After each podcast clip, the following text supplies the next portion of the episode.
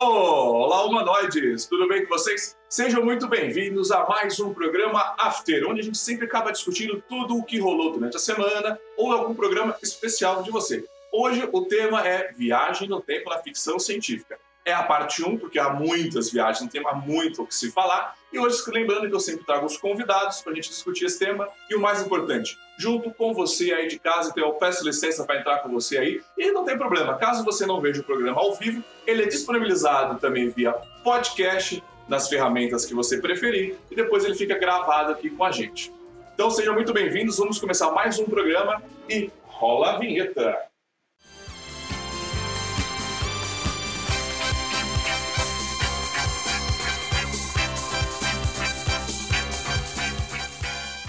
Isso aí, senhoras e senhores, estamos começando mais um programa After sobre viagem no tempo. E hoje nós vamos tratar sobre três viagens no tempo específicas. A de Jornada nas Estrelas Amanhã é ontem, sobre o ponto de ignição da Liga da, DC, né? e também do Superman, o filme. Né? Então você de casa que assistiu, vem conversando com a gente. E hoje eu estou com a presença aqui, né, que está do meu lado aqui, agora deixa eu me posicionar corretamente aqui. Do meu lado está aqui Fernando, tudo bem, Fernando? Fala, galera. E o Luiz Navarro?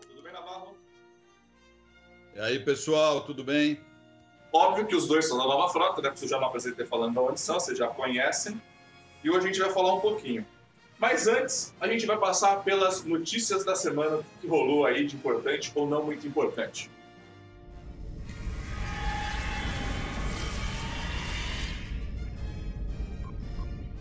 Para o Navarro, que foi uma notícia que rolou essa semana. Navarro, qual é a sua opinião do povo querer empurrar o Capitão Kirk serviço sexual. Foi a notícia semana. Olha, vamos. Esse, esse assunto é polêmico. Primeiro, Capitão Kirk, ele está aí, né? O personagem existe há mais de 55 anos, contando. De, bem, que Decade foi um pouco depois, vai. Mas 55 anos o ano que vem.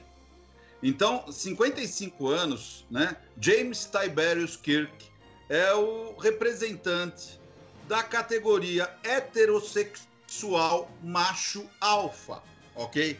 Então, eu acho que 55 anos de história é suficiente para sedimentar a posição sexual de uma pessoa, no caso dele, né? No caso do personagem Capitão Kirk. Não tenho nada contra colocar personagem homossexual, seja qual for, em Jornada nas Estrelas. Tanto é que em Discovery nós temos, temos o médico, temos o engenheiro, cai muito bem, tá tudo certo. O que eu acho estranho é o cara sair do armário depois de 55 anos, pô. Sendo que ele foi o reflexo de uma geração, de várias gerações, né? Do símbolo de um representante do masculino, pô, macho, entendeu? Tem, tem vários pontos aí. Eu acho que tem que aceitar que o cara foi o representante de uma época. Eu não acho legal a ideia de trocar a sexualidade do Capitão Kirk, mas é opinião minha. Olha, eu não gosto que troque a sexualidade de ninguém. Eu acho que você pode criar personagens fantásticos, gays, héteros, bis, sabe? Ah, o Thiago já falou várias vezes, eu concordo com ele com quem você dorme não define o personagem. Se você tá trazendo o Capitão Kirk só para tirar ele do armário, então você não deveria trazer o Capitão Kirk. Se você tá trazendo o Kirk para nova série do Pike porque você tem uma jornada para ele passar, uma história para contar, é uma coisa. Se você tá trazendo ele só porque você quer fazer polêmicazinha e chamar gente, então você não é um bom escritor. Um bom escritor cria, trabalha, faz funcionar. Fazer polêmica, que nem aquela cena ridícula de tortura do Icheb, não é um bom escritor. E outra, como você falou, nenhum. Não, não, importa se o cara é macho, fêmea, heterossexual, homossexual, seja lá o que for, ele não vai resolver uma situação no espaço por causa da sexualidade dele. Acredito que não, né? Não, a verdade é que qualquer um que acha, qualquer um que acha que a pessoa com que você seu caráter, você é preconceituoso. A pessoa que acha que o que importa é sua preferência sexual é porque você tem um preconceito na sua cabeça, tá? Então, se para você o único personagem bom é o gay, é porque você tem preconceito. E se resumindo, eu concordo com o Navarro, concordo com o Fernando. Star Trek desde 2009 parou de se preocupar né, com ficção científica e se preocupou com quem vai para cama, o que precisa dar soco na cara de alguém e aí perdeu, digamos que a essência de Star Trek, muita gente reclama, né? E, meu, se quer mexer numa sexualidade de um personagem, apresenta nesses novos, na animação que tá vindo aí, já ensina a molecada como funciona a coisa, né? Tipo, já coloca a diversidade. Agora o Kirk, que tem 50 e poucos anos de, de história e personagem, vai mudar agora? Isso para mim é falta de criatividade. Espero que tenha escutado agora. E, e vou mais Olha... longe, pô. Se você parar para pensar na Kelvin Timeline, eh, eles colocaram o Sulo como um personagem homossexual. E o, o Takei... Jorge Takei, que é o Sulo original, que é gay, é o primeiro uh, da série clássica que assumiu a sua sexualidade, que falou, pô, eu, eu sou gay. Pô, mudou meu personagem, meu personagem não era gay. Hoje agora mudou, como é que pode? O, o Sulo nunca foi gay. Então o próprio personagem que o interpreta, que é o Jorge Takei, que é gay, falou, pô, não tem nada a ver o que fizeram com o personagem. Ah, gente, não tem muito. É, eu acho que a gente já discutiu isso exaustão. Eu só queria falar o seguinte, ó. O casal é, é, e, e e Kohlberg de Discovery é um casal muito mais crível, muito mais bem construído, muito mais inteligente do que o casal Michael Burnham e Ash Tyler, que eu odeio aquele casal. Não é a, a, o gênero das, do, dos casais que definem, é como eles foram construídos. Se você quiser colocar o Kirk B, de novo, é só pela polêmica e não porque você tem uma história interessante para ele. É, Fê, pode ler o comentário do pessoal da semana aí, antes de a gente trocar o tema e a gente já vai para os temas. Então vamos lá. Não sabia dessa possibilidade para o Kirk, o Jenner está falando. Estou lendo agora e cogitando a bissexualidade, mas não se preocupem, sou heterossexual, foi só uma fase. Ah, entendi o que ele quis dizer. Ele quer dizer que o Kirk vai falar que foi só uma fase que ele experimentou. Vamos ver, o que mais a gente tem? A Nair colocou. Eu também não gostei de colocar a Uhura como casal com o Spock pode pode refazer, mas manter as características originais. Concordo, vocês não concordam? Plenamente. Né? Vamos ver, o Alexandre Barbosa também não gosta da troca uh, de trocar a base. Acho um desrespeito com os criadores e falta de originalidade. Cria um personagem. É, dá pra ver que a galera é, concorda com a gente, basicamente.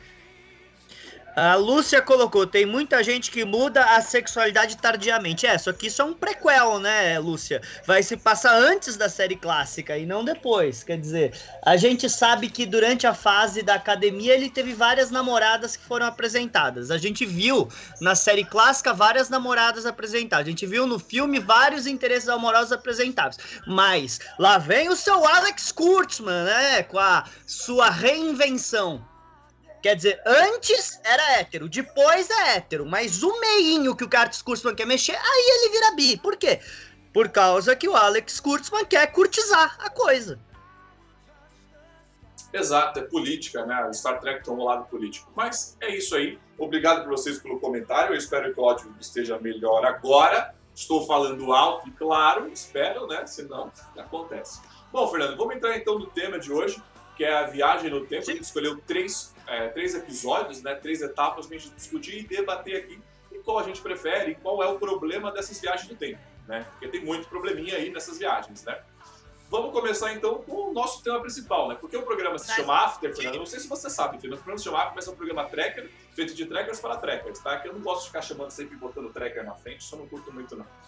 Mas vamos lá. Jornada nas Estrelas, o amanhã é ontem. Vou começar com você mesmo, então, Rafael, já que você está embalado aí, está comendo, vou já pegar você na surpresa que não para de comer. É, o que, que, você acha dessa viagem do tempo apresentado na, no episódio da série clássica? Então, uh, só deixa eu explicar que teve um comentário falando que vocês não vão falar de túnel do tempo, vocês não vão falar disso, não vão falar aquilo. A ideia era falar de quem viaja no tempo usando a super velocidade para conseguir quebrar a barreira temporal tá? Túnel do Tempo não usa isso, Babylon 5 não usa isso, Stargate não usa isso, tá? Contratempos não usa isso, tudo bem? Então foi esses que a gente pegou, tudo bem? Então, o que, que eu acho da manhã ontem? Adoro o episódio, eu acho o episódio genial, tá? Muito divertido, mas eu acho que a parte final, quando eles vão voltar no tempo para ir, tem uns probleminha ali. Ah, na verdade, tem problema na parte de ida, né? Porque eles pensam numa aceleração direta para o Sol e depois desvia, e aquele desvio faz com que eles voltem no tempo. Eu não entendo muito de física, mas eu não acho lógico o que aconteceu. Não teve uma explicação efetiva. Mas, tirando essa alegoria, porque viagem no tempo nós pouco sabemos sobre isso, o episódio é ótimo, né? A volta deles no tempo. Foi muito legal o episódio, valeu a pena, né? Foi divertidíssimo. Eu costumo dizer que esse episódio, é, eu me lembro do Endgame, né? Que a viagem do Endgame não tem, da viagem do tempo não tem nada a ver, tá cheia de furos, mas o roteiro é tão bom do episódio que a gente se convence, né? O Naval falou, é, tipo, a hora que eles vão voltar no tempo ali no final, de faz a curva, freia, puxa o freio de mão, dá um drift com a nave e voltou no tempo, não tem nada a ver, né? Porque o episódio mesmo já me começa me perguntando, beleza, a Enterprise está indo para uma missão de cinco anos. E por que ela voltou para a Terra? E onde que ela foi parar na Terra? Sabe o que ela veio fazer? Ela estava no espaço profundo, aí foi, voltar, aí foi para a Terra fazer alguma coisa e, e voltou no tempo? Já começa assim, o Se eu bem me lembro, eles estavam vindo na direção da Terra para fazer reparos por causa que o computador estava com um problema. E então deu a. O, né? Deu o problema.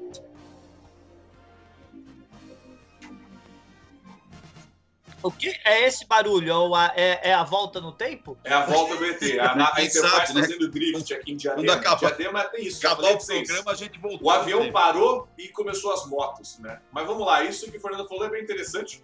A Enterprise está caindo na Terra, né? Eu acho que foi a primeira e única vez que a gente vê a Enterprise dando essa... passando em atmosfera baixa, né? Sim, é a única vez que a gente vê, e é ali que prova que a Enterprise tem sim capacidade atmosférica. É, Exatamente. É, e tanto é que depois na Kelvin Timeline eles entraram, estavam dentro d'água, né? E saíram da água. Eu achei legal. Se você tem um escudo, por que não usar? Dá para se defender, talvez. Mas a ideia é boa. Visualmente, também achei lindo, maravilhoso, ela saindo da água tal, mas era o único lugar que tinha para esconder ela. Ah, eu não queria entrar nesse Meu, tema, essa ideia, eu tava no cinema vendo isso. Eu achei lindo, né? Eu tava sentado. Que, se, que sequência de cena de correria bonita. Aí a nave sai debaixo d'água, aquela puta cenão, aquela água caindo, efeito, mas aí eu, me, aí eu olho pro lado e falo, mas por que essa nave estava escondida debaixo da água se ela estava no espaço, onde ninguém enxergava ela? Me explica, cacete. É, então, eu me lembrou, olha, sem puxar a sardinha pro nosso lado aqui, me lembrou Eduardo Akira, que fez uma capa do Diário de Bordo, que é a nossa revista, com a Enterprise saindo da água no início da década de 90. Eu falei, nossa, usaram a ideia do Akira, porque ficou lindo aquilo, ficou lindo mesmo. Enterprise é a alegoria. Não era Voyager? Era Voyager, não era Enterprise, era uma, era uma das naves. Ele já previu lá atrás, é o que o Naval está falando. A Akira voltou no tempo e fez a capa. Mas vamos falar dessa viagem do é. tempo. É, a única coisa que me incomodou nessa viagem do tempo é justamente isso, né? Aí surge aquela, aquela coisa do Spock, não, vamos até o Sol, puxa o freio de mão, dá o drift, dá uma volta no Sol, que aí foi estabelecido no Keno de Jornada nas Estrelas que para viajar no tempo é só dar uma voltinha no Sol. Sim, tanto que eles fazem isso de novo. Eles fazem de novo, eles é a segunda isso. vez. Eles aprenderam a fazer. É, e eles fazem isso de novo, menos em 2009, que o Spock foi filha da puta e não quis passar esse ensinamento pro Kirk novo, mas tudo bem. Mais uma moto passando aqui, está testando esse, o escapamento que ele deve ter comprado semana passada. É... Entendi. Mas uma coisa que me ah, mas uma coisa que joga o um questionamento para vocês, quando eles voltam no tempo para colocar o piloto no lugar dele na cadeira, aí me pergunta, não deveria ter duas Enterprise ao invés de uma Enterprise? Sim, e eles mataram o cara, se você pensar bem. Exatamente. É, o, o, roteiro tem furo, gente. Quando vai lidar com viagem no tempo, não tem como. Você vai cair no paradoxo. O paradoxo você não tem como evitar nessa história. E não tem, não tem. É aceitar e curtir o roteiro, mesmo brincando com isso. Apesar que Jornada brinca com viagem no tempo muito, e muito, e muito em todo, toda a saga. Ah, é. Uh, assim, eu gostaria de. A gente vai comentar roteiro? Como é que vai ser a coisa, Thiago? Não, então, o roteiro do episódio Amanhã Ontem é baseado no que a gente chama de comédia de erros. Conforme você. É, eles, para consertar uma coisa, fazem uma outra besteira. E para consertar outra coisa, vão fazendo outra besteira. É, sequestra o policial sem querer. E abduz o, o, o, destrói a nave do outro sem querer. E o Kirk fica preso lá sem querer. Então são vários errinhos para criando situações cômicas. É um episódio divertido. É um episódio realmente a, a ideia ali era brincar. Você pode ver. Tanto que a voz do computador dando em cima do Kirk era isso, era brincadeiras.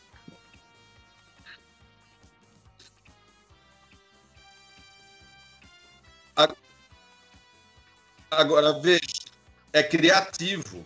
O, o, roteirista é criativo. Você não usou nada demais, usou uma mudança de voz para brincar com a voz do computador, aí você volta no tempo, mas vai para a sua época entendeu? E, e, vai criando uma, uma comédia, como o Fernando falou, que é toda bem encadeada do início ao fim e é divertido. Você fala, puxa, que legal, eles estavam no século 23 e vieram para nossa época, é como se eles viessem para cá hoje, entendeu? Aí você vê como eles vão atuar com a nossa população, sendo eles do futuro. Quer dizer, criativo. Então, é, é, o que precisa num roteiro é criatividade, escrever direito, só. Parece que é o que está faltando ultimamente. Se eu não me engano, que não precisamos comentar esse episódio, claro, mas no Assignment Earth lá do Gary Seven, eles voltam no tempo para 68 exatamente da mesma maneira. Se eu não me engano, é isso que eles comentam.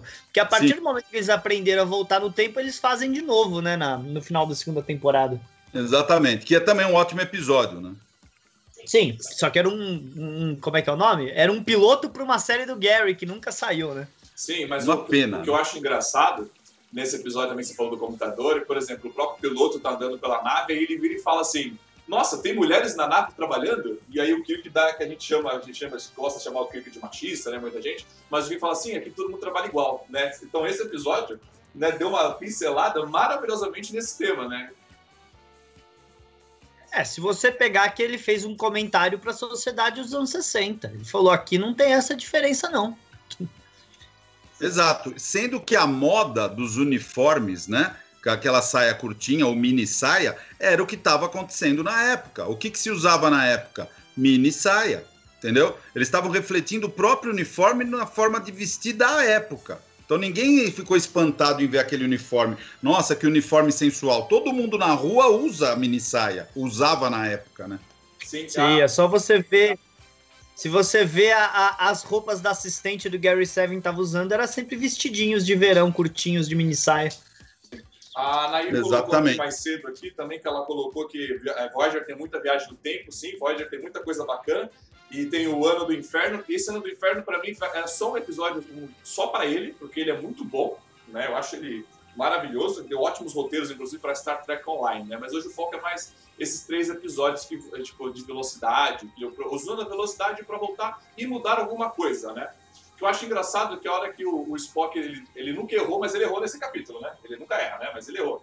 Né? Que ele foi, ele foi baixar a ficha histórica do cara, né? E o cara não era ninguém, né? Tirando o filho do cara, né? E o terceiro filho, porque não tinha nascido ainda. É, exatamente. Mas é bem legal isso, da gente ver que a série clássica não teve medo de mostrar o Spock errar, né? Por quê? Por causa que o Spock, apesar de ser um vulcano brilhante, ele é falível. Tá? Todos nós erramos. Isso é uma coisa ótima, cara. Por causa que nós temos que aprender tanto com as nossas vitórias, tanto com as nossas derrotas. É, exato, e o Spock usou as informações do, do próprio piloto, que ele falou: ah, eu tenho dois filhos. Ele foi atrás dos dois filhos e não deu nada. Só que em determinado momento ele puxou a ficha e falou: Puta, você tem mais um. Ele falou: Não, eu não tenho. E, e que é legal. É, eu gosto de todo, todo episódio é legal, para falar a verdade. Eu não tenho como falar que não. Eu concordo, o final não faz sentido, mas não tem problema. Eu aceito que o sinal não faça sentido. Você conseguir transportar o cara enquanto a Enterprise estava no meio de uma dobra temporal, que seria totalmente impossível pelas regras da física de Jornada Estrelas, não tem problema. Não tem problema. Mas o, o, que eu acho engraçado é que assim, é, eles voltaram, usaram a velocidade, né, sem querer, mas a seu favor, a velocidade para viajar no tempo, né? E aí a gente vai é, questionar esse episódio é muito bom, muito maravilhoso, e aí você tem esse problema. Tiveram que devolver o cara para o ponto exato de origem, né? Para não mudar a linha do tempo, né? Ou não alterá-la o suficiente, né? Para o filho dele continuar a história e levar a exploração espacial e chegar ao futuro de Jornada das Estrelas. Que isso dá um encaixe ao Flash, ao filme Ponto de Ignição, que mais uma vez você, eu não sei se o Navarro assistiu esse, esse, esse Flash, ponto de ignição, a gente pode Eu não assisti esse episódio. Mas, isso tem, é mas esse tema tem a ver com o próximo, né? Que o Flash, ele também usa sua velocidade, né, para viajar no tempo e fazer uma alteração. Nesse caso que a gente vai discutir agora, ele faz a alteração, né? No, no episódio Jornada das Estrelas, eles lutam para não acontecer a alteração, né, na, na linha do tempo, já o Flash ele volta para alterar. E quando ele altera, tudo muda, né? Se cria uma nova linha temporal num universo diferente, né, Fernando? Quer comentar sobre isso? É, isso aconteceu nos quadrinhos, depois aconteceu no, nas animações e também teve na série do, do Arrowverse, na, na série do Flash, que é eles mostram que o Flash consegue, se ele correr muito rápido, ele volta no tempo e consegue alterar as coisas. E a alteração que ele faz é salvar a mãe dele que deveria morrer quando ele era criança. E salvando a mãe dele, ele destrói o futuro. É, o que é estranho também, né? Você correr, quanto mais rápido, mais próximo da velocidade da luz, né? É, mais lento é o tempo para o Flash. Então, no fundo, ele não estaria voltando, ele estaria indo para o futuro, né? Porque quanto mais perto da velocidade da luz, mais lento para ele, mas mais rápido para quem está na Terra. Então, quando ele parasse de acelerar, ele estaria com uma Terra mais velha e não mais jovem. Pelo, pelo que se sabe atualmente, o que acha que sabe de física nesse ponto. É, o que eu sempre entendi também, assim, se fosse para trazer a realidade da coisa, eu lembro que eu li aquele livro do Stephen Hawking que ele explicava, inclusive isso, que voltar, é, viajar no tempo, teoricamente dá, para frente, para trás que eu Para trás é o grande problema, né? Mas nesse caso do Flash, o roteiro do Flash, ele como ele trabalha muito com viagem no tempo, foi até que o pessoal colocou aqui, o Adnei colocou, o roteiro de viagem no tempo pode ser um roteiro perigoso de se criar por causa desse, dos furos, né? Mas o próprio Flash, acho que não sei pro da DC ou o cuidado, ele tem esse cuidado com esses furos, né, né, né, Fernando? Eles conseguem trabalhar justamente com esses furos, né? Tipo, o Flash volta, aí ele salvou a mãe dele. Quando ele salva a mãe dele, ele desperta, digamos que ele acorda no mesmo tempo no novo, no novo mundo que ele criou, ele não é mais o Flash, ele não tem mais os poderes, né? Inclusive, ele é gay, é, né? Inclusive, eu, eu olho para cá, gente, porque é meu computador, tá? Devia olhar para cá, que é a tela onde está o pessoal. Mas ele é, ele, ele é gay nesse futuro, né? O Batman não existe, o Super-Homem não existe, né? Então ele, aí ele viu que talvez a alteração que ele fez não é muito boa. E já o Flash consegue trabalhar esses furos muito bem, eles conseguem amarrar esses furos de roteiro com a viagem no tempo muito bem, tipo, amarrados, e eles aproveitam o próprio furo para surgir outras histórias, né? Quer dizer, Pode falar. Quer dizer, foi um efeito borboleta, né? O esquema eu fiz, mudei e foi mudando cada vez ficando pior, né? É, o, o flash reverso, né? Ele explica que quando você quebra a barreira do som, tem um boom. Então, se você quebra a barreira do tempo, vai ter um boom também, que pode mexer em tudo. É isso que o, que o, que o Iabon Thorne explica, porque ele é um cientista do futuro. E ele explica pro Flash que quando ele voltou para salvar a mãe dele, ele criou um efeito catastrófico na linha temporal. Sim, é o e, o, efeito... e esse efeito, a Alessandra colocou aqui no efeito de Killer, né? A garota tem que morrer para preservar a linha do tempo, né? E justamente a mãe do Flash, ela é esse Dita Killer. Ela precisa realmente morrer para existir o Flash, né? Porque o Flash, para quem não sabe, é como se fosse o Bruce Wayne, né? Toda, toda, digamos que a índole dele, toda a personalidade dele depende da mãe dele falecer, né? Daí da onde ele vai surgir, vai estudar e vai crescer. Né? Isso é bem, isso é bem bacana. E isso que o Fernando falou deles, do Flash usar a velocidade para voltar no tempo e criar, a DC consegue abraçar isso muito bem para criar vários universos, várias linhas temporais, né, de estar tá sempre consertando, melhorando, fazendo novos roteiros, que aí, porque eu peguei esse termo junto com Jornada nas Estrelas, que é uma coisa que eu acho que o Star Trek não consegue trabalhar muito bem. A gente sabe que tem a viagem no tempo, a gente sabe que tem esse negócio de velocidade, mas na hora de Star Trek trabalhar a viagem no tempo como a DC trabalha, de novos universos, não, não funciona. E não funciona até Discovery, né? Porque a gente sabe que a mãe da Michael, ela exata, é, a mãe da Michael, ela é igual, é o paralelo ao Flash, que ela volta no tempo loucamente, muda localmente né, a linha do tempo, e eles ainda insistem numa única linha temporal. A não ser que, né, eles poderiam trabalhar melhor esse lado. Não sei se, se meus, se meus aqui convidados concordam com essa visão também. Eu é, acho que. O Anjo Vermelho, né? É, não, a visão do Anjo Vermelho, Tiago, você tem toda razão. Ele está tentando alterar o tempo todo para chegar no, no, no, presente que ele considera real, o satisfatório, ou da própria linha temporal. Mas a, o conceito teórico né, de, de viagem no tempo implica, pela física, de não alterar o tempo, né? Então, o Jornada sempre vai trabalhar com isso que é, pô, não vamos alterar, não vamos mexer, porque se mexer é capaz da gente nem existir nessa linha. Então, esse é o ponto, né? O que eles vão tentar preservar sempre.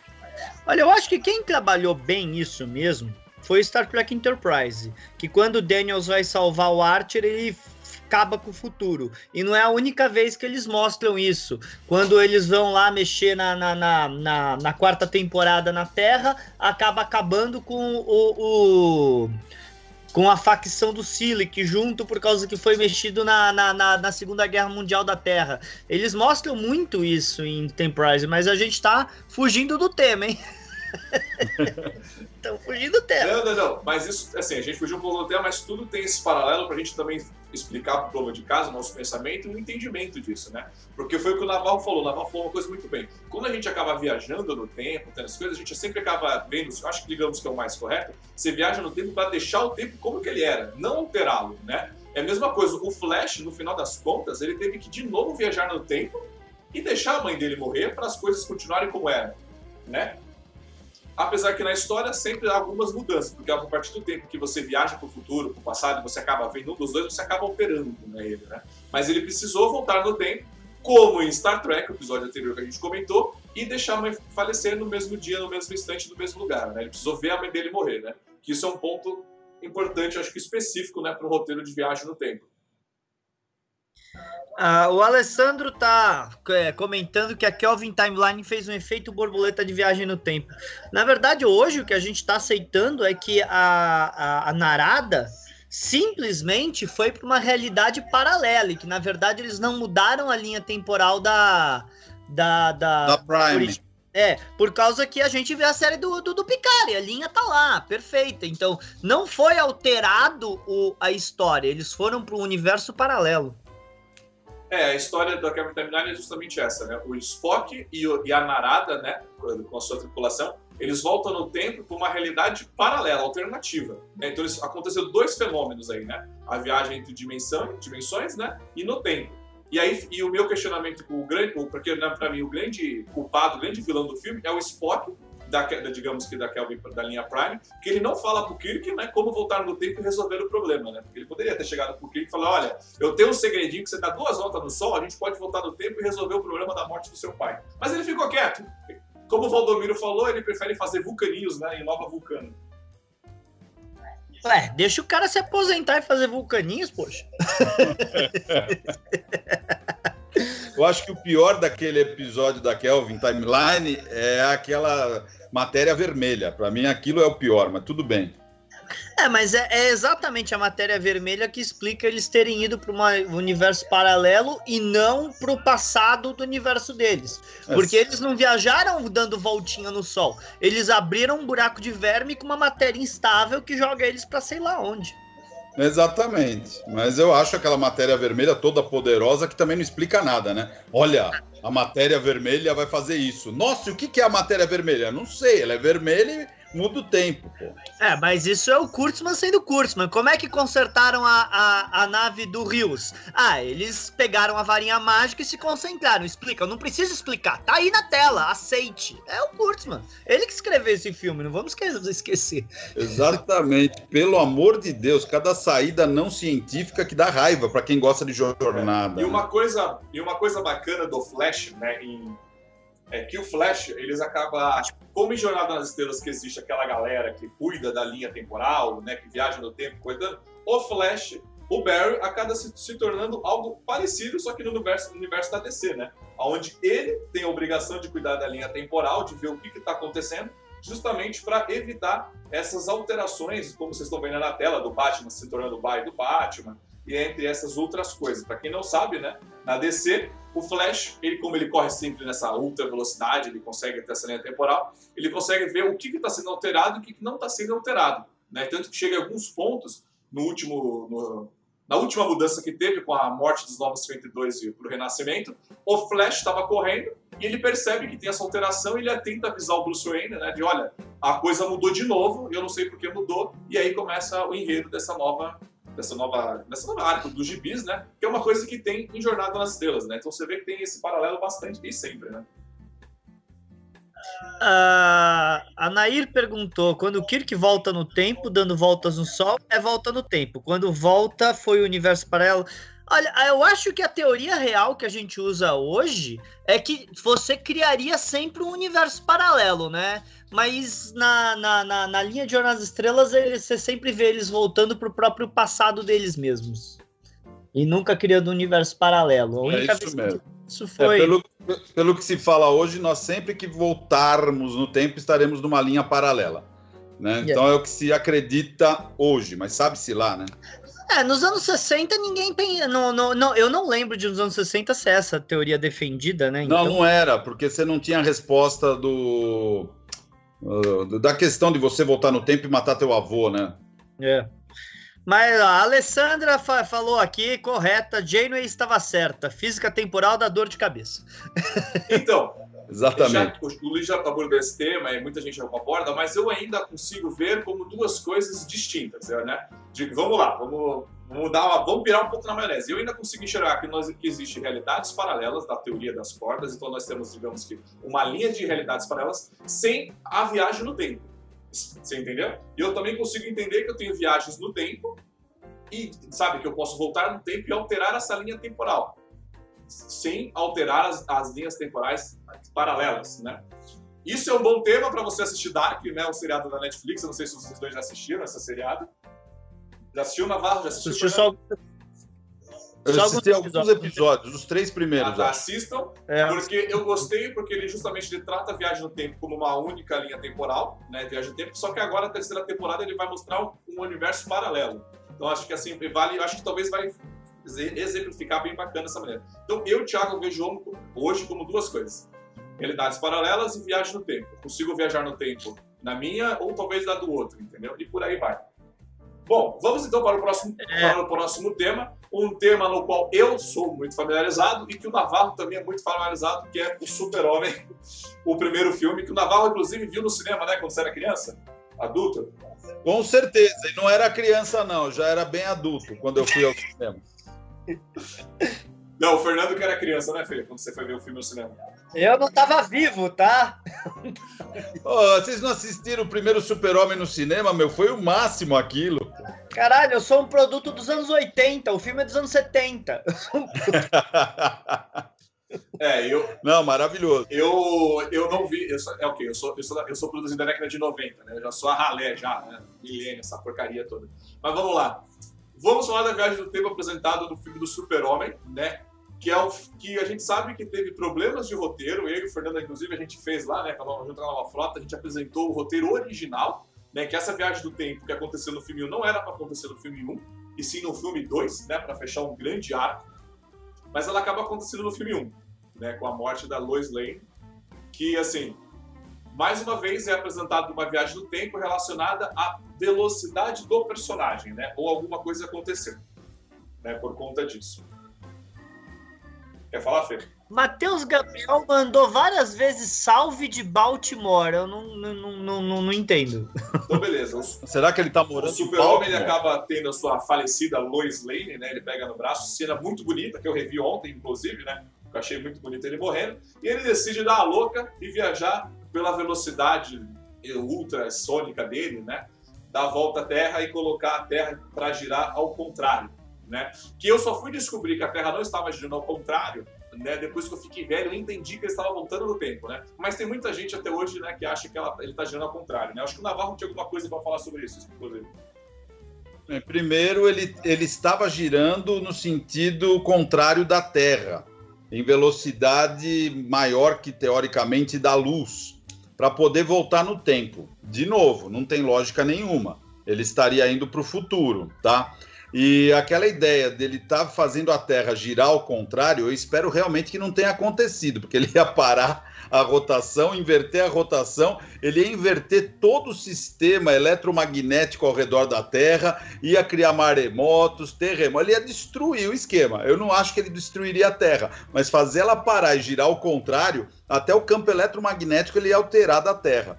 Então eu espero que não tenha sido isso, tenha sido só um roteirinho dizendo: olha, fica voando aí na velocidade da luz que você volta no tempo.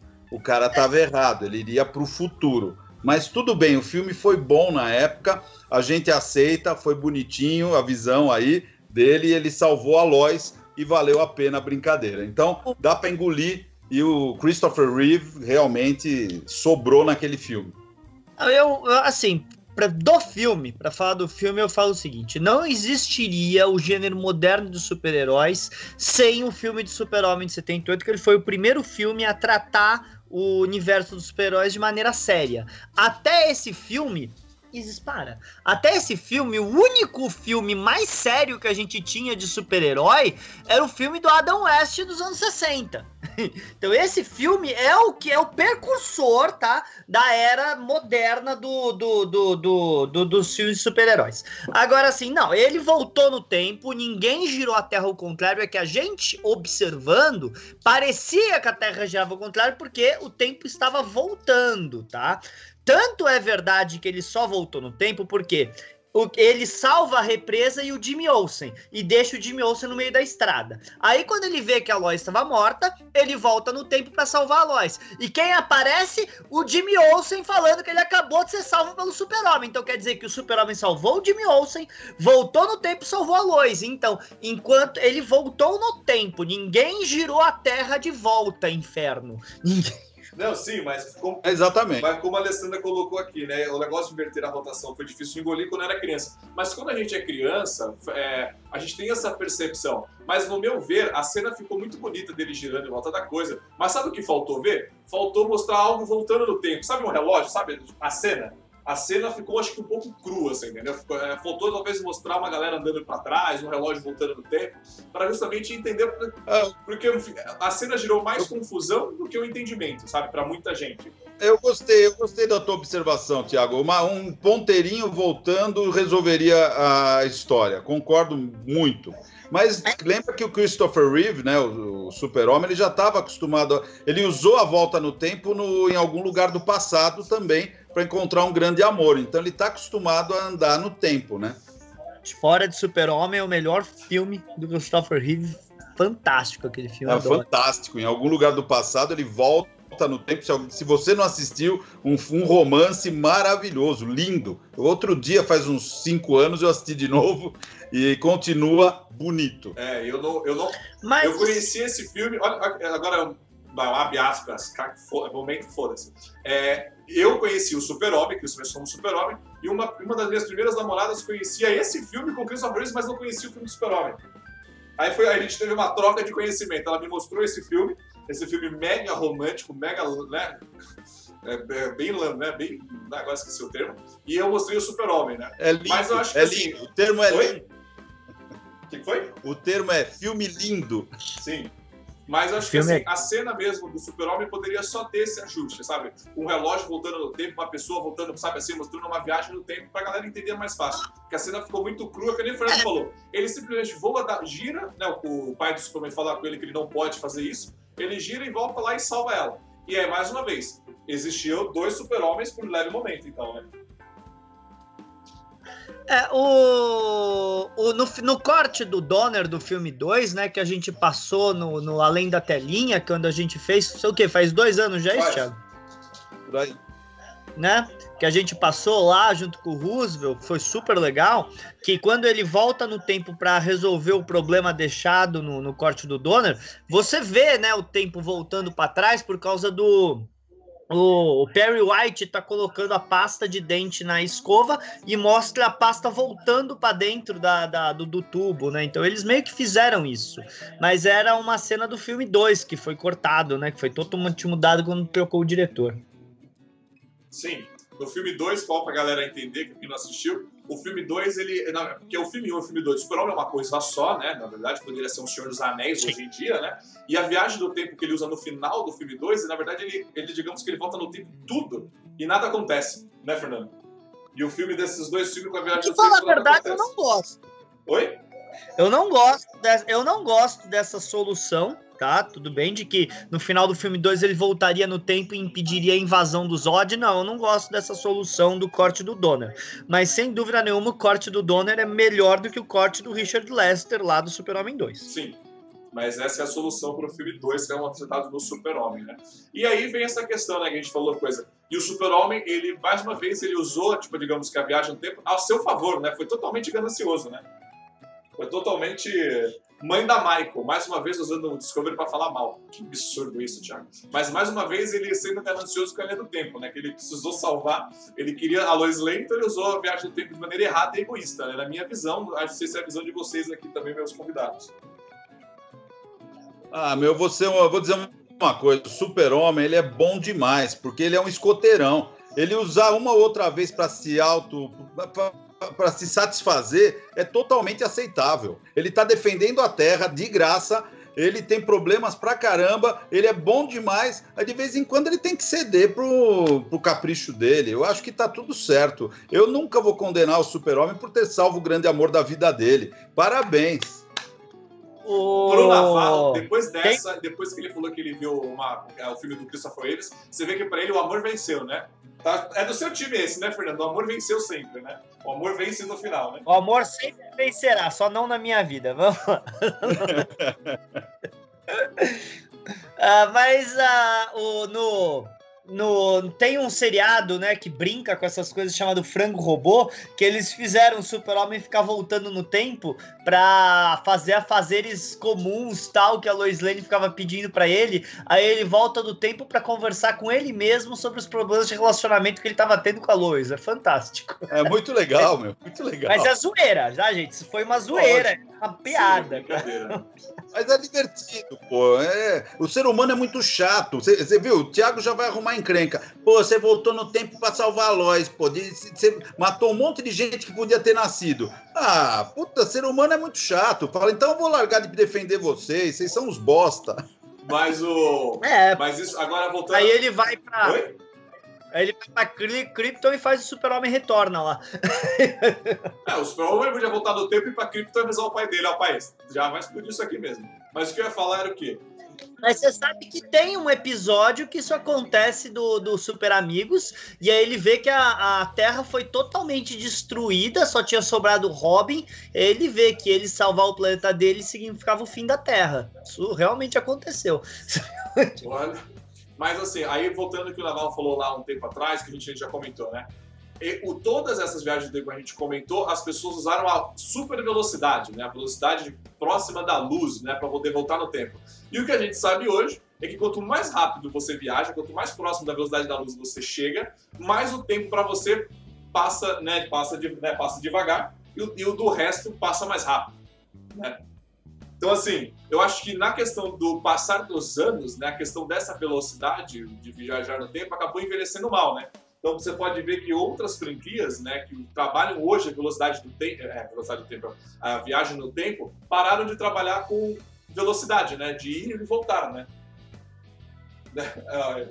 Ainda bem, ainda bem, tá?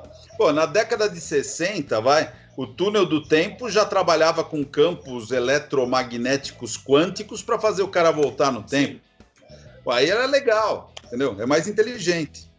Olha, assim, se for para falar de viagem no tempo, meu favorito sempre vai ser Contratempos, que eu quero um, um, episódio futuro poder discutir.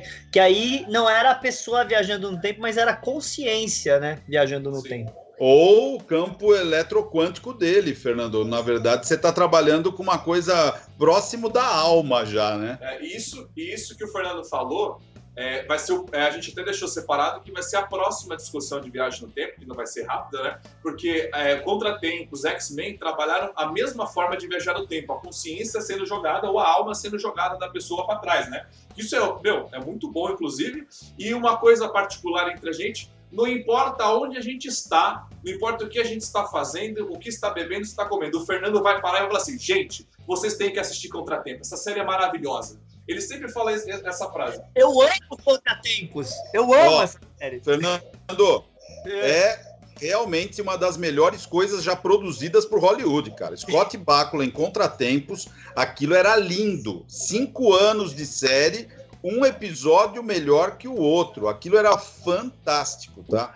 Vários prêmios, viu? Ganhou muito prêmio Emmy. Ele e o Jim Stockwell. Então, também um super ator como ele. Sim, então faz assim, terminou agora esse programa, você corre lá e começa a maratona cinco anos de contratempo para a gente discutir aqui com o Fernando na próxima vez, né, Fernando? Primeira temporada. Eu tô dentro, eu assisti TVZ no Brasil. E reassisti. A Lúcia, ah, inclusive, comentou aqui também que ela de contratempos. Quatro ainda. Contratempos é maravilhoso Oi? mesmo, o Joelson comentando com a gente. Só eu que não assisti esse seriado. Faltou o filme 4. Oi? Oi? Então a gente fala do filme 4. 4 o quê, Fernando? Não entendi. Star Trek, a gente ainda não falou do filme das baleinhas. Mas era pra falar agora? Não é? Por que não? Eles voltam no tempo usando Então tá bom, vai, comente então sobre a viagem no tempo 4. Não, eu, eu tinha separado só os três, nem peguei fotinho do filme 4 das baleinhas, mas pode falar então do filme das baleinhas, que usa o mesmo processo de viagem no tempo, né? Pô, não fala filme das baleinhas, pô. Baita filme bacana, meu. é um filme que uma sociedade alienígena vem pra Terra para falar oi pra uma baleia e ir embora.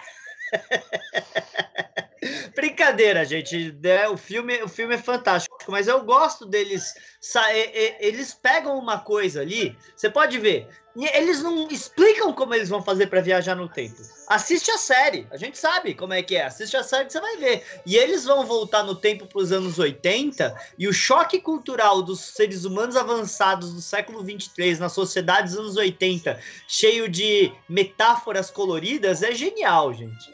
Mas, gente, eles voltaram. Olha que roteiro bacana. É uma visão ecológica de preservação dos animais como a baleia ponto focal.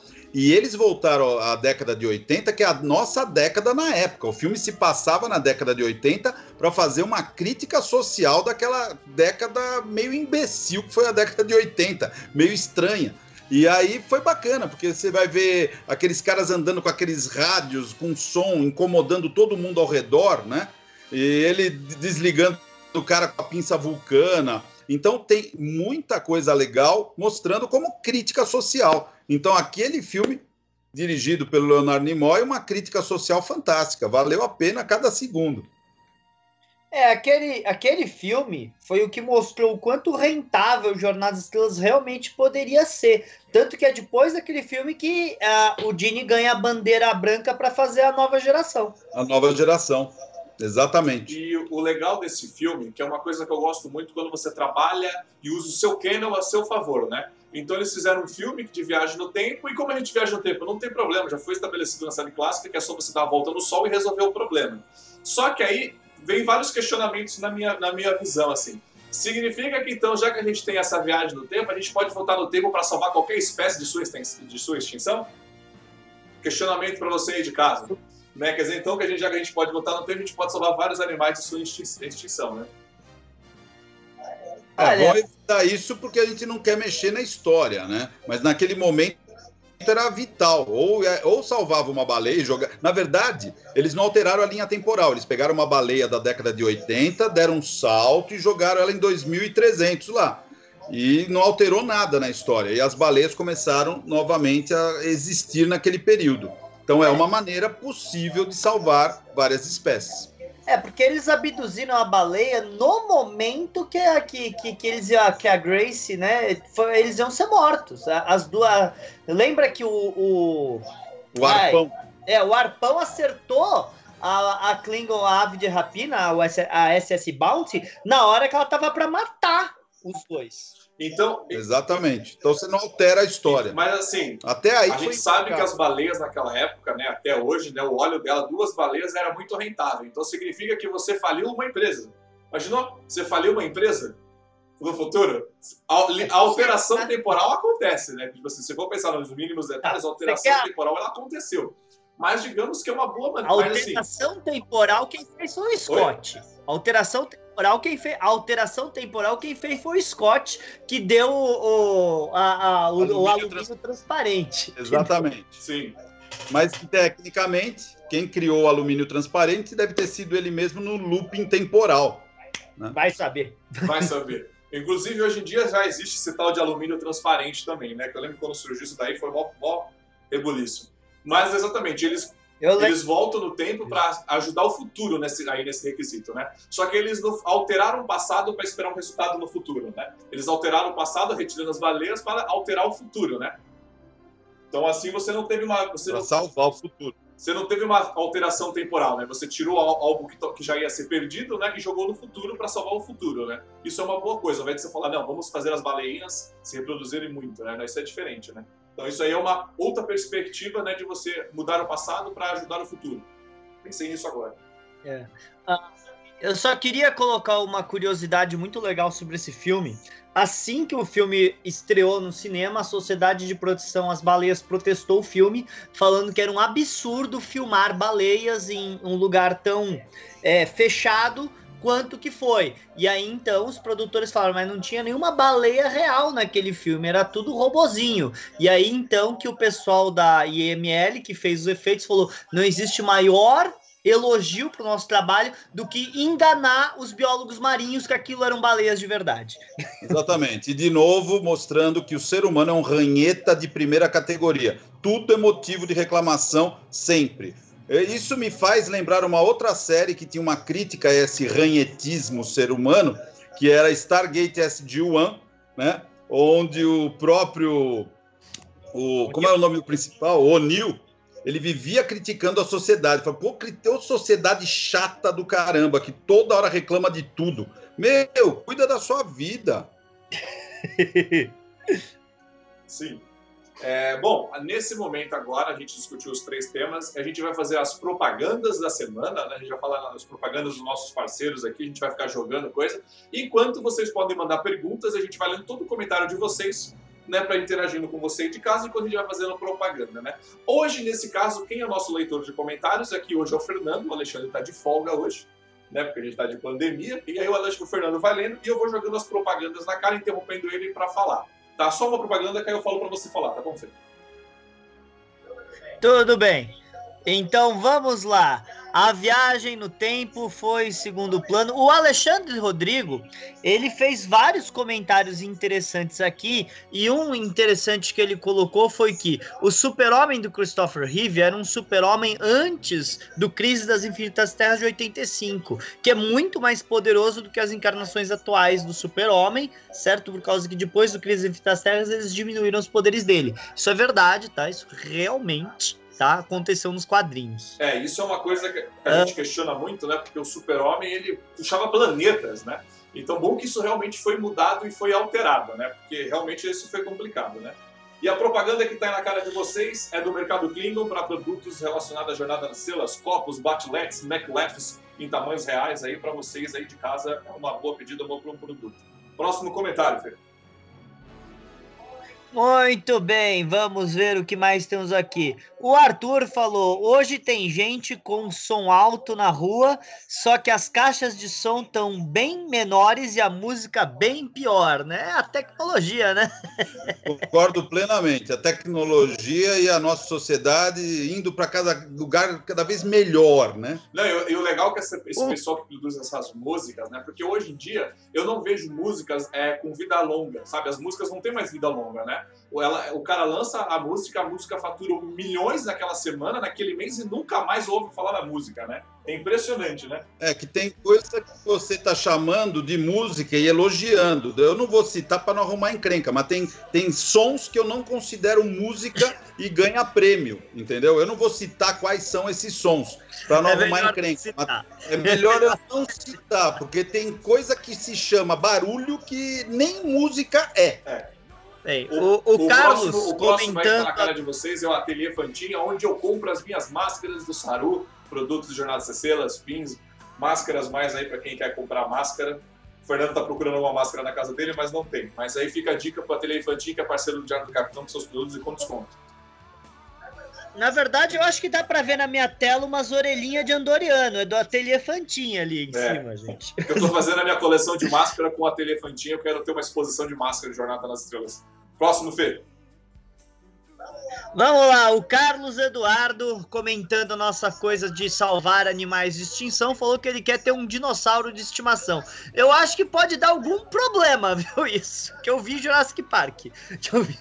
Você sabe que eu pensei nisso na hora que eu comentei, né? Daria até para ter um Jurassic Park no século 23 indo buscar diretamente do passado dinossauro, né? Porque, mas é, isso que você falou, Naval, é muito bom que você falou, porque a gente sabe que os dinossauros foram extintos, né? Hum, por, né? Foram extintos, totalmente extintos. Então a gente voltar no tempo e pegar qualquer um para fazer qualquer coisa, não tem problema, né? Eles vão morrer todos, são extintos mesmo.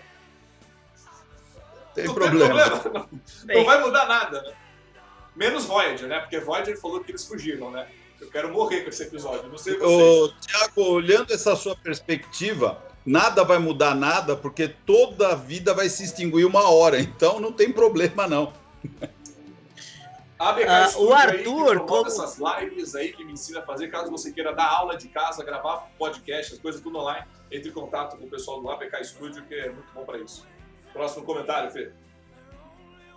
O Arthur colocou um comentário legal. Por que tem um guia de animais extintos nos bancos de memória de uma ave de rapina Klingon? Ah, informação nunca é demais, pô. Né? Olha, Olha, eu imagino que o, o, o, o, Scott colocou lá, afinal eles ficaram seis meses em Vulcano, né? Arrumando, mexendo na nave. Não, sabe, é que, é que sabe hoje em dia, quando você vai atualizar alguma coisa e vê um monte de informação desnecessária? Vai que ele tava com a nave um tempo lá e falou, preciso atualizar isso aqui pro, é, pro inglês, né? Pro, pra língua da federação. Aí sem querer veio um pacote de baleias do século, né? Vai saber. A gente nunca sabe. Aham, sem dúvida nenhuma. Vamos ver. Uh, a Nair está falando: podemos imaginar que a vida inteligente pode ter várias formas e espécies. Aqui na Terra é o humano. E em outros planetas, será que tem outras formas? Eu Ô, acho. Nair, eu tenho dúvida se a espécie humana é uma vida inteligente. Eu tenho muita dúvida nisso. É, é, é, é, Fazer o que? Não, mas é, eu, eu acho que a gente é do jeito que a gente é por causa que a gente nasceu no nosso planeta. É a evolução que nos deu. Se nós estivéssemos num planeta totalmente diferente evoluindo a vida, eu não sei se a gente seria assim. E outra, eu não saberia nem o que procurar de vida fora da Terra, né? É, saiu, Porque o conceito de vida é extremamente complicado, extremamente complexo. Quando a gente vai procurar vida no, em qualquer seriado de ficção científica, você vai procurar vida semelhante à nossa. Agora, o que é vida? Seria até legal fazer um programa, viu, um dia lá no Nova Talk, do conceito de vida. Como dá para conceituar, definir vida que é muito complicado. É, mas isso que você falou, eu li uma matéria na última diária, não na última, uma da diária de bordo que eu li, que tratava exatamente esse tema de como achar forma de vida, né? E eu não gostei da matéria da diária de bordo, porque o cara foi muito. Eu achei que ele foi muito fechado, porque ele só falou da forma de vida como a, como a gente. Como a gente você entendeu? E eu, assim, quando eu vejo cientistas, não, nós procuramos formas de vidas parecidas com a gente. Talvez se parasse de procurar formas de vidas parecidas com, né, com a gente, com, com carbono e tudo mais, talvez você ache uma forma de vida. Que foi o que a Anaí falou. Eu acho que. Lembra aquele episódio que o Kirk acha um planeta onde as pessoas são feitas de rochas? De magma e tudo mais, essas coisas? Sim. A vida a gente não, a gente não sabe como que é lá fora. Lembra em Voyager também, que é totalmente lá que eles copiam ela, copiam a galera e vida. Então, assim, talvez se parar de procurar forma de vida como a gente, talvez ache. Mas isso aí fica para outro tema, Você... fica para outro programa, outro canal e outra coisa. Você sabe que a Marina Surts deu uma resposta fantástica para o negócio da vida humanoide, que perguntaram para uma convenção por que, que todas as civilizações que a Enterprise encontrava eram sempre humanoides. Aí ela respondeu: é por causa que os atores que a gente contrata são humanos. O dia que a gente conseguir contratar atores não humanos, deixa de ser humanoide. Boa. Vamos lá, Fê. Fê, posso fazer a propaganda que você quer? Fé, à vontade. Então, faz aí. Então, gente, eu queria lembrar vocês para dar uma olhada na Léo Graf, tá? Do nosso amigo Antônio, que é um dos sócios, tá? Ele que foi a Léo Graf que editou o nosso livro lá da história da frota, o F30. Então, se você tiver alguma necessidade gráfica, procura a Léo Graf. É de um tracker, está, tá? Né? Nesses momentos difíceis, a comunidade tracker tem que se ajudar. Então, sua necessidade gráfica, dá uma olhada aí na Léo Graf.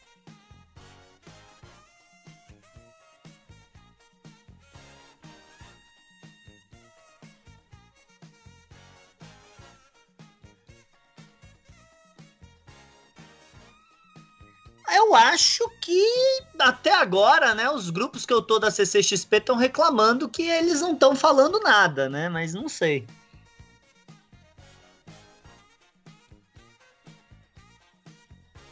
Meu áudio agora está funcionando.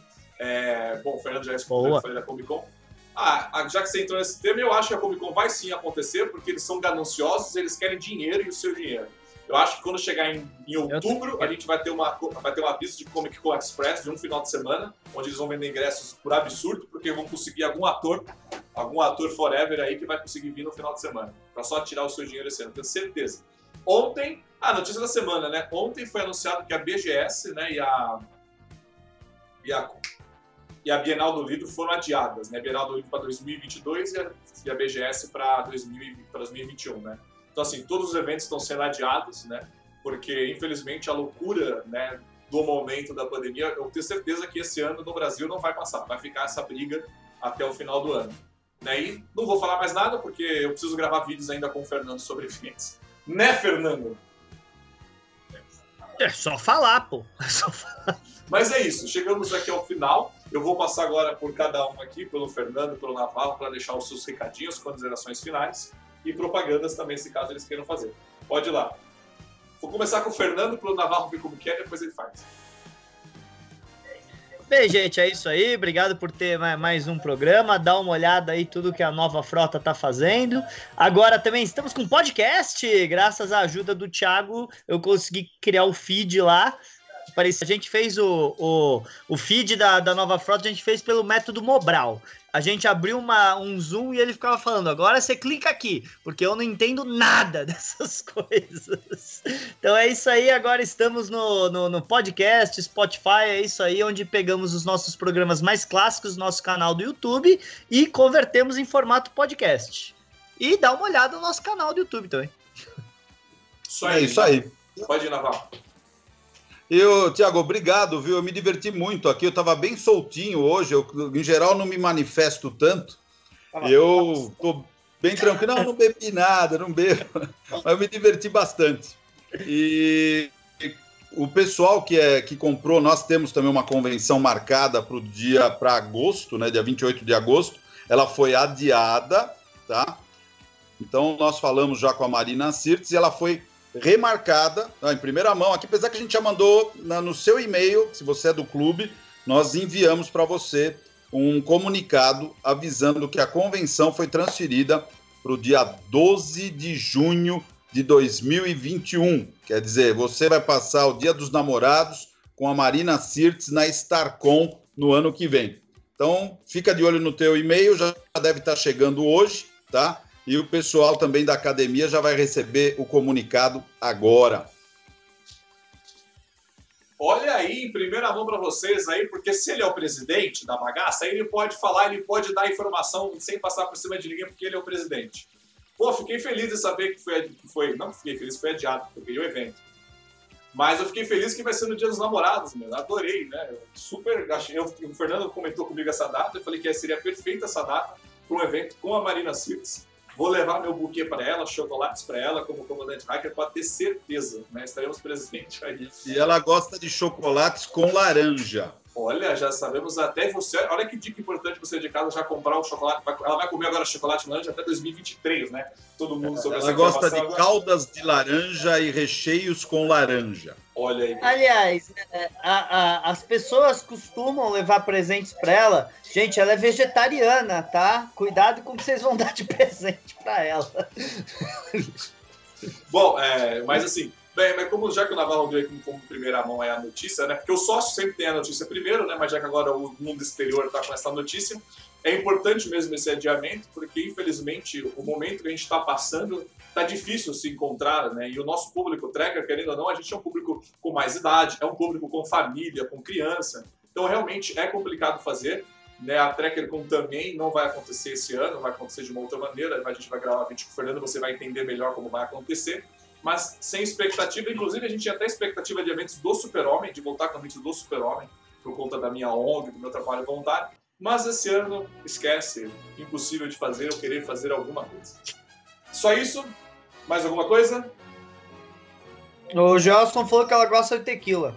Tequila. Aí ela vai pro México. Aqui é cachaça. É isso, senhoras e senhores. Chegamos ao final de mais um programa, de mais um programa After, um programa Tracker para você Tracker, sempre com convidados especiais. Hoje eu tive que agradecer ao Luiz Navarro e ao Fernando que compareceu com a gente. E lógico, você aí de casa é muito importante sempre a sua participação. Lembrando que esse programa também é disponível via podcast. É isso, senhoras e senhores. Muito obrigado e até a próxima. Tchau. Curta aqui embaixo, comenta, compartilha, que ajuda a gente muito nisso, nesse trabalho nosso que é importante.